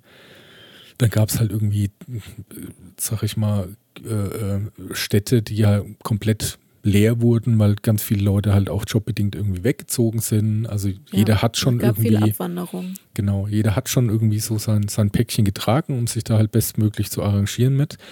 Und wenn du jetzt, das war eben für ein Punkt, der für mich auch sehr abstrakt ist, wenn man jetzt nämlich zum Beispiel jetzt auch sagt, ähm, dass man, man hat ja beschlossen, dass man ja von fossilen Brennstoffen ja irgendwie weg will. Und ähm, das wäre zum Beispiel in der Lausitz irgendwie, gibt es noch recht viel Kohle. Ich glaube, es war die Lausitz. Kann ich mich auch täuschen? Könnte mich auch gern korrigieren. Ja, kann schon stimmen, da gab es Kohle auf jeden Und, Fall. Und ja. ähm, dass es viele Leute gibt, dass das eigentlich man hat sich zwar darauf geeinigt, dass dieses, dass das jetzt quasi äh, Richtung Null fährt, aber dass man das den Leuten eigentlich nicht zumuten kann, sich jetzt eigentlich schon wieder irgendwie neu arrangieren zu müssen, weil, weil die ja eh irgendwie einen schlechteren Background haben und das eben dazu führt, weil man eben diese soziale Gerechtigkeit eben nicht fühlt und die Leute sich dann eben nicht aufgefangen fühlen, vor allem von der Regierung, das genau dazu führt, dass dann im Osten so viele halt irgendwie populistische Scheißparteien wählen. Ja, gut. Aber das ist aber, ich meine, das ist wirklich, also dass es das passiert, so als solches, das stimmt schon. Das kann ich schon ja, irgendwie ein das, Stück weit nachvollziehen. Das passiert schon. Die Frage ist aber, ähm, was, was ist gerade wichtiger? Also, und vor allem, nee, meine Frage ist eigentlich, äh, warum wählt man Unwählbare weil man seinen Job umstellen muss. Also ja, ich verstehe, dass man super frustriert ist und so weiter, aber deshalb wählt man keine Nazis. So. Äh, naja, die halt schon, aber wahrscheinlich auch ja, nicht, weil man selber Nazi ist. ist. sinnvoll. Es ist aber ja einfach nicht sinnvoll. Nee, aber das, also wenn du wirklich das Gefühl hast, dass, dass, äh, dass du komplett fallen gelassen wirst, dass sich da eh kein Schwanz mehr um dich kümmert, äh, ja. und, und dann gibt es halt einfach ein paar Parteien, die ja genau da Salz in die Wunde streuen und mit den genau richtigen Sprüchen. Ja, genau. Ja. dann ist Und dann vielleicht. liest man einmal das Programm und denkt sich, nee, ja, also die das, haben auch nichts drauf. ja, oder man denkt sich halt, naja, die sind vielleicht scheiße, aber vielleicht ein bisschen weniger scheiße als die anderen Scheiße, die Ja. komplett auf die Nee, Scheiße. also ähm, Ziemlich viel Scheiße in einem Satz. ist, ich finde, ja, aber wir reden ja auch über.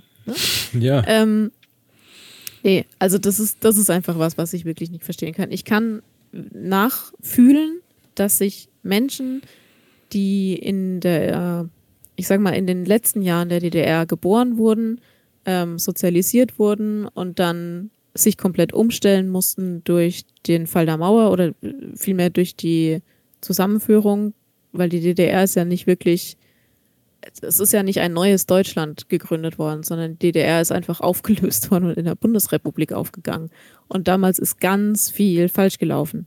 Das stimmt, das ist so. Die ganze Treuhandgeschichte und so weiter. Ja, verstehe ich, dass die sich verarscht fühlen.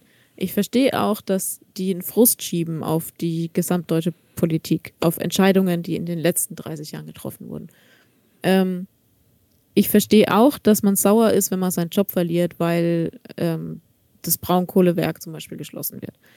Aber ich verstehe nicht, dass man Nazis wählt. Also Ja, an also der ich, Stelle. ich meine, das sind wir uns ja einig, super aber frustriert ist. wir, Aber wir sind uns da ja irgendwie einig. Aber es ist ja, Ja. doch so, dass das ja die Zahlen ja eine andere Sprache sprechen. ja, ja, ja, es passiert. Es passiert leider. Ähm, ich wollte nur klarstellen, dass ich das nicht verstehen kann. Auch wenn ich nachfühlen kann, wie frustriert jemand ist, ähm, der jetzt vielleicht auch arbeitslos ist und so unverschuldet. Das kann ich alles nachfühlen, aber, aber nicht, dass man Nazis wählt. Ja, aber das Ähm, Problem, was ja daraus resultiert, ist ja, dass ja dann selbst, sag ich mal, Parteien der Mitte ja auch den Leuten ja eher ein bisschen im Zweifel homlich ums, um die Schnute schmieren. Du meinst sich so anbiedern? Ja, an, anstatt denen zu sagen, es ist halt ein Arbeitsfeld, was halt einfach wegfallen wird, einfach Ja. aus reiner Logik und aus reiner auch Umweltschutz und Zukunftssicherheit. Ja. Und dass, dass das Schicksal halt auch schon viele andere Berufsgruppen äh, ereilt hat und dass das halt einfach so nun mal ist. Und wenn man da halt, also ich meine, ich, ich fände es ja auch zu sagen, äh, äh, da hast du halt einfach Pech gehabt, ist ein bisschen hart. Aber, ja, ja. Also, aber das sind ja relativ sinnvoll, viele Leute. Alternativen anbieten Und, könnte. und dann also ist ja aber. Ja, aber dann ist ja das nächste auch wieder, wenn du halt innerhalb deines Wahlkampfs bist, willst du den Leuten Ja. nicht sagen, ja, okay, jetzt musst du halt wahrscheinlich jetzt nochmal umziehen, ja, so, und machen wir nochmal eine. Umschulung, das ist wahrscheinlich schon die vierte. Und dann schauen wir mal, Klar. wo wir dich noch eingliedern mit 58. Dann sagen Ja. die Leute, leck mich am Arsch, ich habe mein ganzes Leben gearbeitet, ich habe einen guten Job gemacht und jetzt habe ich das Pech, dass halt einfach mein Berufsfeld wegfällt, aber das liegt nicht an meiner Arbeitsleistung. Ich habe mein ganzes Leben gearbeitet, recht zuverlässig. Ich finde es auch, also wie gesagt, ich kann das nachfühlen, den Frust und so weiter. Ähm, und auch ich fände es total gut, wenn man sinnvolle Alternativen finden würde. Ich glaube sogar, dass es solche Initiativen gibt, die dann zum Beispiel sagen, ähm, äh, Leute, die bisher in der Braunkohlewirtschaft gearbeitet haben, können ja auch in der, in der Solarwirtschaft ähm, Hm, weiterarbeiten. Glaube ich. Oder können ja, Nee. also nicht natürlich nicht im exakt gleichen Beruf, weil du kannst, kannst ja nicht irgendwie Kohle schürfen äh, bei, bei bei äh, Solarfelder. Silizium-Kristallen Genau. schürfen.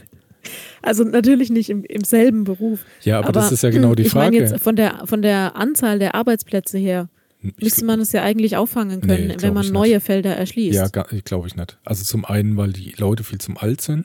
Zum zweiten, weil alles, was an neuen Berufsfeldern kommt, viel zu technologisiert ist. Das ist Mhm. ja nichts, wo du mal einfach, du, du brauchst da Ingenieure, Leute, die da wirklich, keine Ahnung, mit einem Computer umgehen können, äh, Ja. komplexeste Sachen machen. Wie willst du denn, wenn echt jetzt jemand, ich will, ich will die Berufsgruppe jetzt nicht irgendwie blöd darstellen, stellen, aber wenn du jetzt wirklich mit deiner Hacke in der Hand dein Leben lang gegen einen Stein gehauen hast, äh, ich glaube, da tust du dir ein aber bisschen meinst schwer. du, dass das noch so traditionell ist? Der Nee, die hatten natürlich die schon- auch technologisiert. Ja, die hatten inzwischen? natürlich schon auch Geräte unter Tage, das schon, aber es ist, bleibt trotzdem schon eine körperlich harte Arbeit. Das sind nicht Leute, die irgendwie daheim noch irgendwelche CAD-Modelle äh, 3D rendern. Ja. Ich muss gerade mal googeln, wie viele Arbeitsplätze da betroffen sind überhaupt. Also wenn du jetzt so richtige traditionelle äh, Jobs da siehst, sind es echt recht viele. Ja, also in, äh, in Lausitz, in dem Bereich, was du vorhin meintest, der Kohleausstieg in der Lausitz, das wären 1300 Arbeitsplätze. Ja, hört sich da jetzt nicht so viel an, aber wahrscheinlich steht da schon ein bisschen mehr dahinter. Du, das ist ja auch immer ein bisschen eine Sache, wie sich so dieses Wirtschaftsgefälle insgesamt entwickelt hat. Ne? Weil das ist ja jetzt, ich meine, man könnte jetzt so davon aussprechen, äh, wir sind halt der größte Autohersteller ne, der Welt.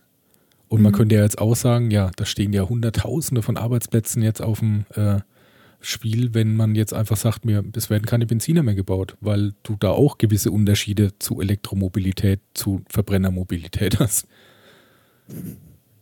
Also jemand, der jetzt wirklich irgendwie einen Benzinmotor äh, zusammenschraubt, der kann nicht automatisch, was weiß ich, irgendwelche vielschichtigen Batteriesysteme automatisch zusammenschrauben. Das ist schon auch ein Unterschied. Ja, vielleicht nicht automatisch, aber er könnte das wahrscheinlich noch eher als jemand, der ganz neu drauf eingelernt wird. Und die, die Arbeitsplätze brauchst du ja trotzdem. Also wir, ja, wir sind ja nicht in der Situation, jetzt auf Gesamtdeutschland betrachtet, sind wir gerade ja nicht in der Situation, dass wir zu wenig Arbeitsplätze hätten. Im Gegenteil, wir haben im Moment zu wenig Arbeitskräfte für zu viele Arbeitsplätze. Ich würde sagen, wir haben zu wenig Fachpersonal, weil, weil äh, Ah ja, mal, aber viele ich mein, Sachen jetzt auch einfach automatisiert sind. Also das zum Beispiel bringt ja, wenn da jetzt eben Tesla da sein lustiges Werk hinbaut, das ist kein großer Arbeitnehmer dort. Das ist eine große Firma, äh, Entschuldigung, Arbeitgeber, das ist eine große Firma, aber da arbeiten ja nicht 10.000 Leute, da arbeiten 10.000 Roboter. Ähm, ja, aber generell fehlen uns ja gerade nicht nur die Fachkräfte. Also ja, man spricht immer vom Fachkräftemangel, aber zum Beispiel äh, in der Gastronomie fehlen auch einfach Aushilfen. Und das sind wirklich keine Fachkräfte. Das sind Leute, die werden in drei Stunden eingelernt. Das stimmt, aber da ist halt wieder die Sache, dass ja in den Berufen, wo es ja wirklich fehlt, du halt entweder extrem scheiße verdienst, extrem schlechte Arbeitszeiten ja, hast, wenn genau. wir wieder von Work-Life-Balance sprechen wollen. Und wenn du richtig scheiße läuft und du richtig Pech hast und du zum Beispiel dann in der Altenpflege arbeitest, dann kriegst du halt als Lohnmann Applaus am Jahresende. Ja, ja also da, darüber will ich überhaupt nicht diskutieren, dass es ähm, richtige Scheißarbeitsbedingungen gibt. Nur, worüber, worauf ich eigentlich hinaus wollte, ist, dass wir im Moment eher einen Arbeitskräftemangel haben, als ähm, zum Beispiel vor 20 Jahren ungefähr. Da hatten wir eine hohe ähm, Jugendarbeitslosigkeit, weil wir einfach zu wenig Arbeitsplätze hatten. Hm. Jetzt haben wir eigentlich genug Arbeitsplätze für alle, nur nicht in den richtigen Berufen. Ja, ja, dann ist es natürlich auch so eine, eine Frage der, ja, wie sag ich mal, trendigen Berufe. Also deswegen hast du ja nicht nur direkt Fachkräftemangel, sondern du hast ja auch zum Beispiel in ganz traditionellen Berufen ganz wenig Leute. Deswegen suchen Leute aus dem Handwerk händeringend Auszubildende, weil halt jetzt keiner mehr Bock ja. hat, irgendwie Dachdecker zu werden.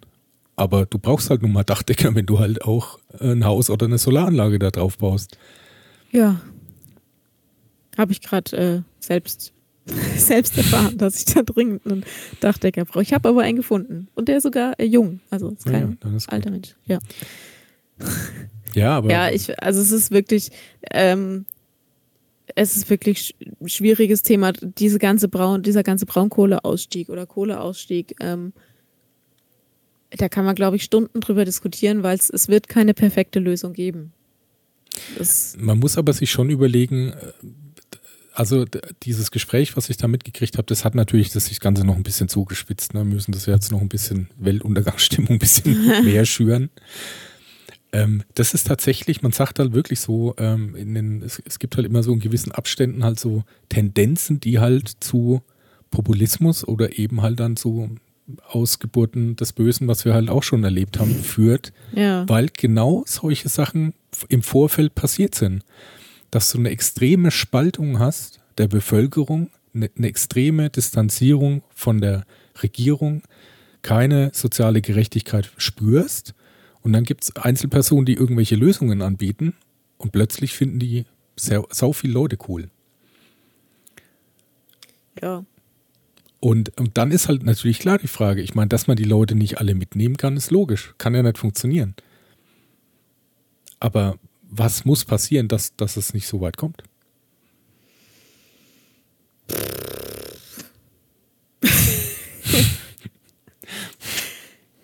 ähm, zunächst mal wäre es gut, wenn man in der Schule politische Bildung betreibt. Betreiben würde. Ja, aber das, ich glaube, dass jetzt, wenn man mal gerade bei dem Thema AfD-Wähler, ich glaube auch nicht, dass da das Problem die 18- bis 25-Jährigen überwiegend sind. Müsste man jetzt vergleichen. Weiß ich nicht auswendig, welche Altersgruppe am meisten ich glaub, AfD die gewählt sind hat. Ich glaube, die sind alt. Ähm, aber Notiz am Rande, ich springe jetzt nochmal gerade zurück, weil ich es gegoogelt habe. Ähm, bis 2030, warte, ich hole die Zahl nochmal raus. Bis 2030 sind 63 Prozent der im Bergbau ähm, beschäftigten Arbeiter im Rentenalter. Hm. 63 Prozent. Ja. Also ich meine, das, das Problem erledigt sich dann irgendwann mehrere von selbst. Von selbst.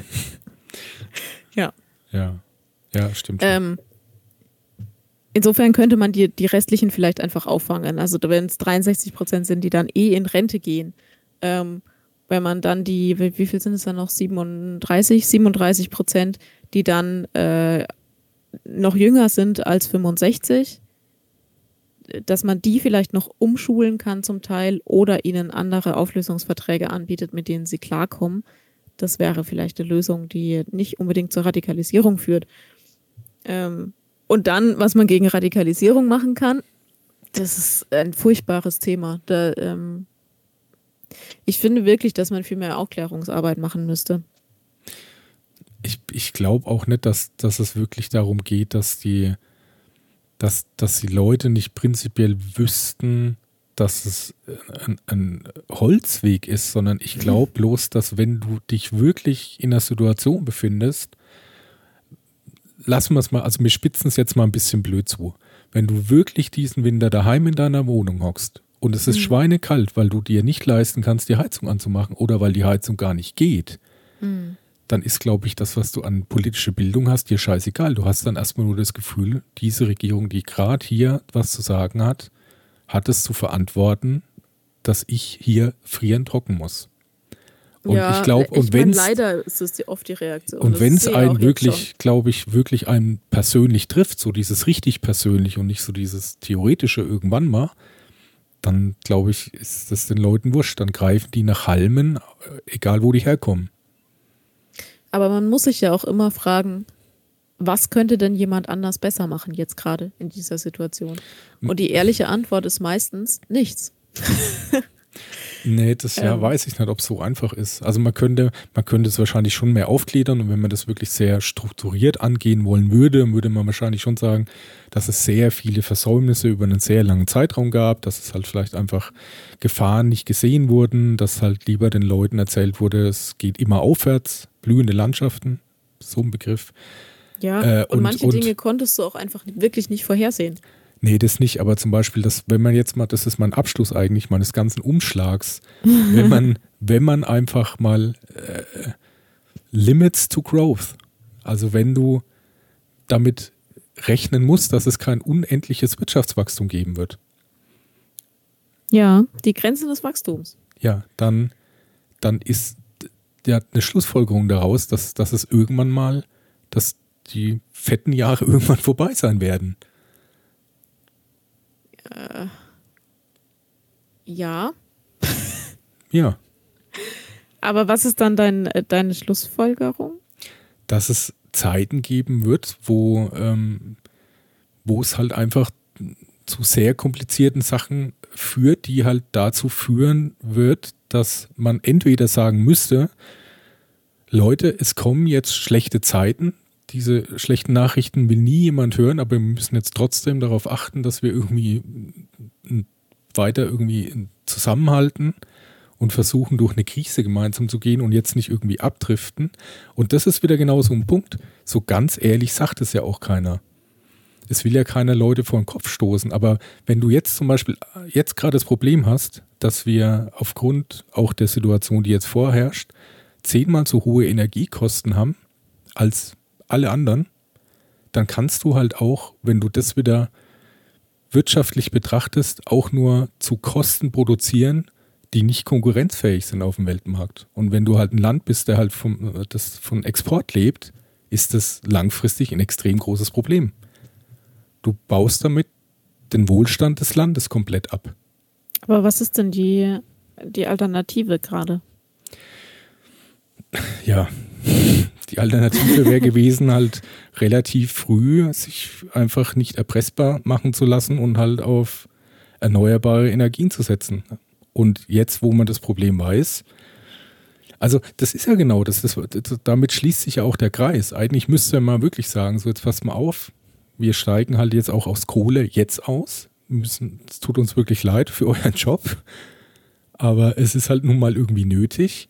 Und alles, was es an irgendwie Arbeitsleistung gibt, muss jetzt darin gesteckt werden und, oder auch Bürokratiebeschleunigungen, dass du möglichst schnell dich so weit abhängig, unabhängig machst, wie es halt nur irgendwie geht. Dass halt jetzt einfach Windrad nach Windrad und Photovoltaik nach äh, Photovoltaikanlage gebaut und aufgebaut und hingestellt wird und dann nicht noch zehn Jahre diskutiert, welche Flächen da wo wie genutzt werden dürfen.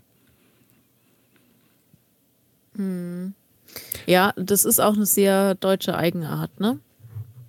Äh, das lange hin und her diskutieren und das lange äh, darüber nachbrüten, welches die beste Lösung wäre. Und wenn man dann eine Lösung gefunden hat, dann wird neu gewählt, dann kommt die nächste Regierung, die die Lösung natürlich kacke findet, weil sie es ja nicht selber ausgedacht hat.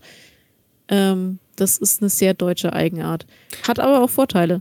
Also langes, langes Überlegen, manchmal schadet es auch nicht, ein bisschen ich, länger. Ja, aber ich glaube, ja, aber nicht, wenn du wirklich jetzt von außen gesetzt eben so einen immensen Zeitdruck hast. Weil ja das wird nicht irgendwie dazu führen, dass die Leute zufriedener und irgendwie äh, äh, netter zueinander oder auch sich irgendwie besser aufgehoben hier in dem Land fühlen, wenn, wenn es mal wirklich zu Blackout und kalt führt, äh, kommt. Ich meine jetzt mit mir angenommen mal der Strom wäre weg oder so was. Mhm. Weil das ist ja dann wieder das Nächste. Das ist ja wirklich nicht nur der einzelne Bürger, der dann da sitzt und friert und sich denkt, was für eine Kacke, sondern das sind halt auch einfach ganze Unternehmenszweige, die da zusammenbrechen. Und dann ist, glaube ich, halt einfach schwer zu sagen, ja, naja, na, jetzt bleibt mal alle cool. Weil äh, das ist ja wieder, da komme ich wieder auf das am, ganz am Anfang, über dieses soziale Gerechtigkeitsprinzip. Ich, ich frage mich schon die ganze Zeit, wann sich jetzt der Kreis mal schließt. Ja, das ist für mich schon ein gewisser Kreisschluss. Das ist ja äh, der Job im Persönlichen, der Job im Großen und dann der Job im, im Gesamt Deutschland wirtschaftlichen betrachtet. Ähm, und das ist ja zum Beispiel, da ist eben gerechte soziale Gerechtigkeit ja tatsächlich ein Punkt. Da geht es ja nicht nur wirklich individuell darum, wie viel ist meine Arbeit wert, sondern ist es dann okay, dass jemand, der ja auch gearbeitet und sich engagiert hat, irgendwie sich extrem einschränken muss, während halt äh, die oberen 20 Prozent immer noch mit ihrem Indoor-Pool äh, ein schönes Leben machen können. Mhm. Das, das führt ja nicht dazu, dass die Leute dann gechillter sind und sagen, ja, naja, gut, ne, dann hocken wir halt jetzt lieber mit Freude noch ein wenig länger da und frieren, während der Nachbar da irgendwie gerade den vierten Sauergang ah ja, schmeißt. Aber, aber also der Nachbar in deinem Beispiel kann sich das ja nur deshalb leisten, weil er einfach sehr reich ist im Vergleich zu seinem armen Nachbar. Ja, richtig? aber der, der Nachbar kann sich auch deswegen leisten, weil äh, er genauso irgendwie zum Beispiel absolut unverdienterweise einen äh, Energiezuschlag von seinem Arbeitgeber gekriegt hat. Äh, also der genauso behandelt wird wie jeder andere, obwohl er eigentlich wesentlich mehr geben könnte als jeder andere. Ach so, okay, verstehe. Du, worauf du hinaus willst, ist, dass man die Leute, die äh, sehr reich sind, mehr einschränken müsste. Dass die ein bisschen mehr vielleicht, ja, zum, zum Wohle der Allgemeinheit ein bisschen mehr leisten müssen als derjenige, der gar nichts geben kann, ja. Hm. Wird interessant in der, in der Durchsetzung. Ja, da, da gibt es ja, schon wirklich recht viele Sachen, die jetzt, jetzt klingt jetzt so böse, als es ist, aber es gibt ja schon Ansätze, wie zum Beispiel äh, eine Erbschaftssteuer. Das, da da gab es ja schon Sachen, wo man aussagt, wenn jemand irgendwie über ein paar Millionen erbt, dass der halt einfach ein bisschen was davon halt berappen muss. Ja. Was, was ich ja okay finde, weil wenn du wirklich zu den obersten 10% gehörst, dann ist es okay, wenn du ein bisschen mehr zahlst als andere. Ja, es gibt ja auch, ähm, es gibt ja diese Bewegung von der, wie heißt sie mit Vornamen? Marlene Engelbrecht. Ähm, diese ähm, Erbin von, nach, wie heißen die mit den Farben? Castell? Nee. Nee, nee, die mit den Chemiefarben. Ähm, äh, ja, wo es auch so Nazi-Verstrickungen gab. Ja, ja. Warte, ich, äh, ich gucke nach. Ähm, äh, jedenfalls ist die, ähm, diese Erbin ist äh, ganz vorne dabei, Engelhorn heißt sie, Marlene Engelhorn. Und die würde erben, genau, einen hohen zweistelligen Millionenbereich. Betrag. Und ähm, die sagt aber seit Jahren, dass sie höher besteuert werden will. Also die hat diese, diese ähm, Bewegung gegründet, Tax Me Now. Mhm. Also äh, lass mich Steuern zahlen, endlich. ähm, und die gibt da auch ganz viele Interviews dazu, dass sie eben aus ihrer Sicht als schwer reiche Erbin sagt, sie hat es überhaupt nicht selbst erarbeitet und möchte deshalb darauf besteuert werden zum Wohl der Allgemeinheit. Und diese Bewegung äh, besteht eben aus mehreren so schwerreichen Menschen, die von sich aus sagen, es macht Sinn, eine höhere Steuer darauf einzuführen. So, also es gibt diese, ähm, diese Bewegung und ich weiß aber nicht, ob die irgendwas erreicht. Also ich glaube dann mal eher nicht. Und es liegt halt auch daran, dass es halt eben äh, in der Wirtschaft wie auch in der Politik, wenn es in die obersten Ebenen gibt, geht, sehr viele Leute gibt, die einfach sehr viel Geld haben und ja, ja, aber, das, aber, aber genau diese Leute, also die, ja, diese das sind aber eher die Ausnahmen. sind Leute, die ganz viel Geld ja, haben. Ja, aber das sind, glaube ich, das ist ein ganz ein kleiner Prozentsatz von den Leuten, die viel Geld haben, weil die anderen, die viel Geld haben, haben deswegen viel Geld, weil sie nicht gern einfach Geld weggeben. Ja. Die sagen, es ist mein Geld, das würde ich gern behalten. Und äh, so funktioniert der Lobbyismus und so funktioniert halt einfach auch, äh, da kommen wir wieder auf den Punkt, wenn halt solche Leute in der Regierung dann irgendwie da oder großen Einfluss auf die Regierung nehmen können, weil sie halt einfach im Vorstand von BMW hocken, sage ich jetzt mal, mag sein, dass es nicht stimmt, ne? nicht, dass mich BMW jetzt hier, dann wird es auch dazu führen, dass sie, dass, dass das halt bei den kleinen Leuten, die dann echt nicht wissen, wie sie ihre scheiß Gasrechnung bezahlen sollen, dazu führt, dass sie unzufrieden werden mit denen da oben. Mhm. Und das ist, ist halt dann. Also ich finde das Erschreckende. Ähm, ich wollte noch sagen, BASF war die Firma, BASF, die ich besucht ja. habe. Genau. Und die Frau heißt Marlene Engelhorn. Ähm, das Erschreckende, was, was mir hin und wieder auffällt, ist, dass wir jetzt, also 2020er Jahre, von der Struktur her eine sehr ähnliche Situation haben wie in den 1920er Jahren in Deutschland. Und was daraus geworden ist, wissen wir alle. Ja, das deswegen, ist, was ich auch vorhin gesagt habe. Genau, deswegen, das finde das find ich das Erschreckende. Aber eben weil wir wissen, was in der Vergangenheit passiert ist, glaube ich, dass wir es ja eigentlich besser wissen müssten. Also. Ja, aber das spricht halt nicht, ich meine, man kann ja nicht dann, wie du schon gesagt hast, bei klarem Verstand die AfD wählen. Ja. Wenn das, wenn das jedem so klar wäre, dann hätten die nicht die Zahlen in Ostdeutschland. Ja, das, aber das ist ja das Problem. Also da, deswegen habe ich vorhin gesagt, und da schließt sich jetzt der Kreis für mich wieder. ich hoffe, es hört noch irgendjemand zu. Nee, ich glaube, jetzt, ähm, jetzt, sind wir wirklich allein unter uns. Anja, was willst du mir schon immer Geheimnis erzählen? ähm, nee, an der Stelle, deswegen habe ich vorhin gesagt, es wäre eigentlich wichtig, die politische Bildung einfach ähm, mehr voranzutreiben. Ja, aber das sind ja auch nicht Leute, die tatsächlich noch da auf irgendwie da was anspringen. Vor allem, wenn das echt nicht, wie ich denke, Jugendliche sind. Das sind mittleren Alters aufwärts. Ja, aber die, die Leute mittleren Alters, die waren auch mal Jugendliche und die hatten in ihrer Jugend eine ganz schlechte politische Bildung. Aber das die holen die aber jetzt nicht mehr nach, oder wie stellst du ja. dir das vor? Nee, aber vielleicht könnte man dadurch einfach vorbeugen, dass es in der nächsten Generation auch wieder so wird. Ja, aber da kannst du mal von ausgehen, dass damit noch die nächsten 20 Jahre äh, die 50-Plus-Generation noch das, den das Ton anschlägt. So, so, so schnell bisschen. gehen die nämlich nicht weg. Man wird schon so irgendwie 70, 80, 90 momentan. Das kann schon durchaus mal passieren. Das stimmt, ja. Und ich gönne auch allen ihr langes Leben, aber bitte wählt einfach keine Nazis. Das wäre nett. Danke. Das ist ein gutes, gutes Abschlusswort. Ja, ich, ja. also es also ist auf jeden Fall äh, wirklich gerade schon ein bisschen, ja, wie viel es halt einfach beängstigend ist. Also nicht, als ob ja. schon irgendwie der Krieg als solches nicht schon schlimm genug wäre, sondern was da halt ja. eben jetzt noch alles draus resultiert und wo das halt auch noch hinführt. Weil diesen, ich wollte noch mal sagen, diesen Rechtsruck, ne, dann hast du ja jetzt ja deutlich in Italien gemerkt. Das ist ja auch irgendwie. Du, nicht, nur, nicht nur in Italien. Ja, das haben wir ja Frankreich. schon seit, seit ungefähr zehn Jahren, die Bewegung immer weiter nach rechts. Wir haben das in Frankreich, wir haben es jetzt ganz krass in Schweden, was ich erschreckend finde, weil die äh, Schweden immer sehr liberal waren. Ähm, und in Schweden haben wir ja jetzt auch eine rechtspopulistische Partei in der äh, Regierung mit dabei sitzen. Hm. Also ganz erschreckend, was da in Europa gerade passiert. In Ungarn sowieso, in Ungarn schon seit über zehn Jahren. Ähm, äh, ja, und das ist aber, ich finde, das ist auch eine erschreckende Parallele eben zu den, zu den 20er Jahren des letzten Jahrhunderts. Hm. Ähm, weil da auch viel so Nationalismus im Vordergrund, Vordergrund stand und dann dachten alle, sie müssten jetzt irgendwie die tollste Nation der Welt sein. Und in Deutschland hat es äh, ganz schlechte Blüten getrieben. Hm.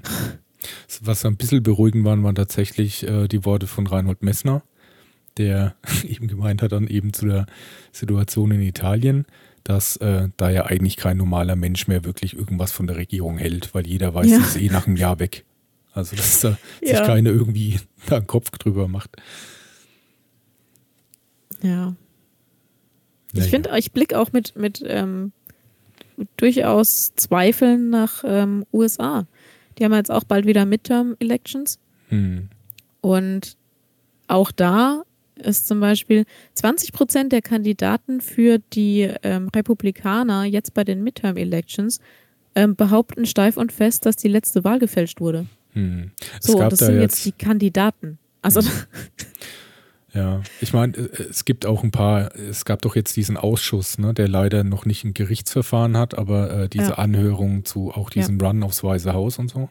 Und da gibt es ja Gott sei Dank auch ein paar Republikaner, die auch schon damals gesagt haben, die sehen das total kritisch und ihnen war Ja. klar, dass, dass Trump das angetrieben hat und er da wirklich ein Vollidiot ist. Also vielleicht lässt sich da hoffen, dass da wenigstens ein paar Leute da noch dran denken. Ich weiß auch nicht genau, wie das ist, weil ich meine, es ist ja schön, dass die da irgendeinen Beschluss haben, aber wenn der halt zu nichts weiter Rechtlichen führt, ist das halt irgendwie auch ein bisschen unnütz. Ne? ich glaube, man hofft so ein bisschen, dass man ein Urteil gegen Trump persönlich fällen kann und er damit dann praktisch als erneuter Präsident ausscheidet. Aber, ja, weil die Gefahr besteht halt echt, dass dann Die wieder Gefahr besteht. Ja, der gewählt besteht. werden würde. Ja, das wäre halt wirklich. Ja, da, da müsste man sich wirklich richtig, richtig Sorgen machen. Das wäre, glaube ich, echt noch so das absolute Tropfchen, was das fast zum Überlaufen bringt. Das Tüpfelchen auf dem I in Apokalypse. Genau, hast du sehr schön gesagt, Anja. Darf ich den Satz notieren? Den darfst du so gern notieren, ja. Naja, ich ja, also es war sagen, eine wilde, eine wilde Folge äh, heute. ja, und ich glaube auch kein Mensch hört jetzt noch zu. Aber Nee, ich glaube, uns konnte auch einfach keiner folgen.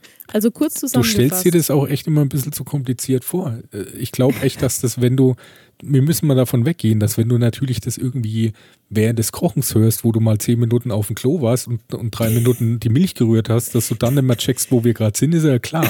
Aber so funktioniert ja auch ein Film nicht. Ich kann ja auch nicht in einer komplexen Handlung mal eine halbe Stunde mal eben irgendwie in den Keller rumrennen und dann denken, ich ja, aber wir sind noch. halt auch einfach kein Filmmensch. Doch, wir sind ein Stück weit die, der Film fürs. Ohr. Ja, Aha. genau. Aha, aber ich glaube, dann sind wir so Kategorie Kunstfilm. Macht nichts, aber auch der hat Daseinsberechtigung.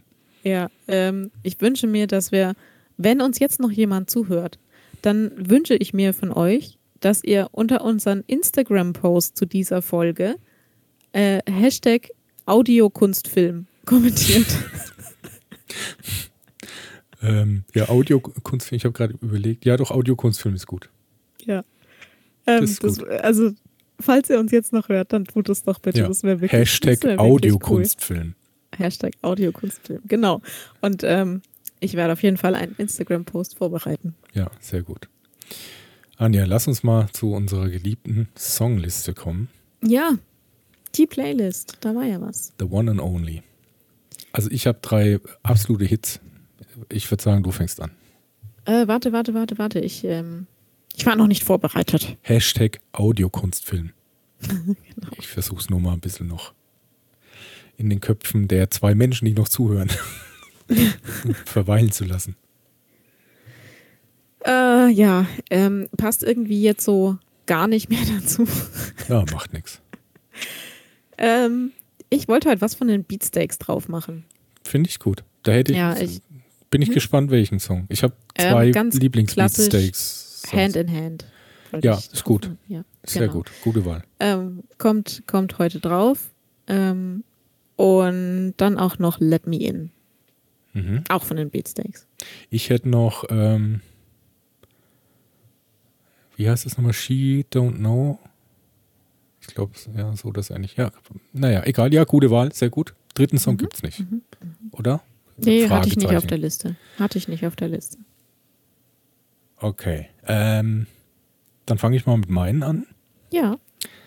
Ähm, es ist, es, es wird wirklich gemunkelt, wie die Band tatsächlich richtig ausgesprochen wird. Und ich bin mir auch nicht ganz sicher. Versuch's mal. Also ich hätte gesagt, Evan, Evanescence, äh, äh, Evan- Evanescence, meinst du? Evanescence wollte ich auch sagen. Ja, Evanescence, okay. Und was davon darf ich auf die Playlist setzen? Evanescence. Ich wollte es mal für mich wiederholen. Evanescence. Okay, gut. Ja. My Immortal hätte ich da gern. Von Ach, Evanescence. Ja, Sehr- ne? Sehr schön. Ein, ein Lied meiner Jugend. Ja. ja, sehr gut. Dann als Mhm. zweites hätte ich gern ein Lied, das du garantiert nicht kennst. Mhm. Von Machine Head, äh, Davidian. Warte, Machine Head. Äh, Dav ah, okay. Davidian geschrieben, Ja. ne? Kenne ich tatsächlich nicht, nee. Dachte ich mir. Ja. Und da habe ich gedacht, weil das mich irgendwie so drauf gebracht hat, weil es da keinen direkten Zusammenhang gibt, ich hätte noch gern von Metallica One. Und ich kann auch jeden nochmal so als auch kleiner, kleiner Tipp auf dem Weg, der Filmtipp für die Ohren. ähm, also das Video hat mich echt damals wirklich echt schwer beeindruckt. Also wirklich. Okay. Das Video- Metallica One. Ja, kam 89 raus. Und das ist natürlich klar ein knaller Song, aber das Video ist auch extrem gut. Und es ist wirklich ein extrem tragischer Film.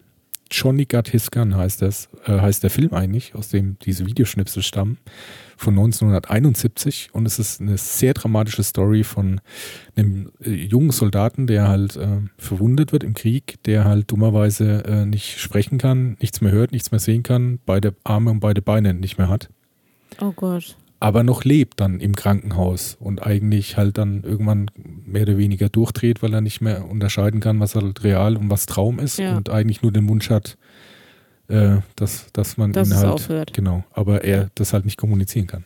Schlimm, schlimm, schlimm, schlimm. Ja. Ja. Okay. Okay. Dann war's das für heute. Mhm. Dann Evanes- ähm, äh, Evanescence. Evanescence. Du musst das Essence hinten betonen. Evanescence. Ev- Ev- Evanescence. ich, ich, äh, also, ich überlege gerade, wie man das noch anders falsch aussprechen kann, aber gibt es einige Methoden noch. Du kannst es auch noch so Latein aussprechen. Ja? Evanescence. Ah, okay. Das ist auch super. Damit kann man mal zum DJ gehen, der weiß dann auch optimal Genau. gleich, was Spiel du... doch mal was von der Evanescence. Ja. Hä, was? Immortal. Genau. Okay. Ja, in Ähm, diesem Sinne dann, Ich muss jetzt ins Bett gehen, weil ich Ja. morgens so früh aufstehen muss. macht es mal. Genau. Anja Ich wünsche euch dir noch eine einen schönen Tag und einen schönen Abend. Und wenn ihr gerade fahrt, fahrt vorsichtig. Genau, und ich wünsche dir eine gute, erholsame Nacht und viel Spaß morgen. Dankeschön. Okay, Bis dann. macht's gut, ciao. Tschüss. Abgeschweift.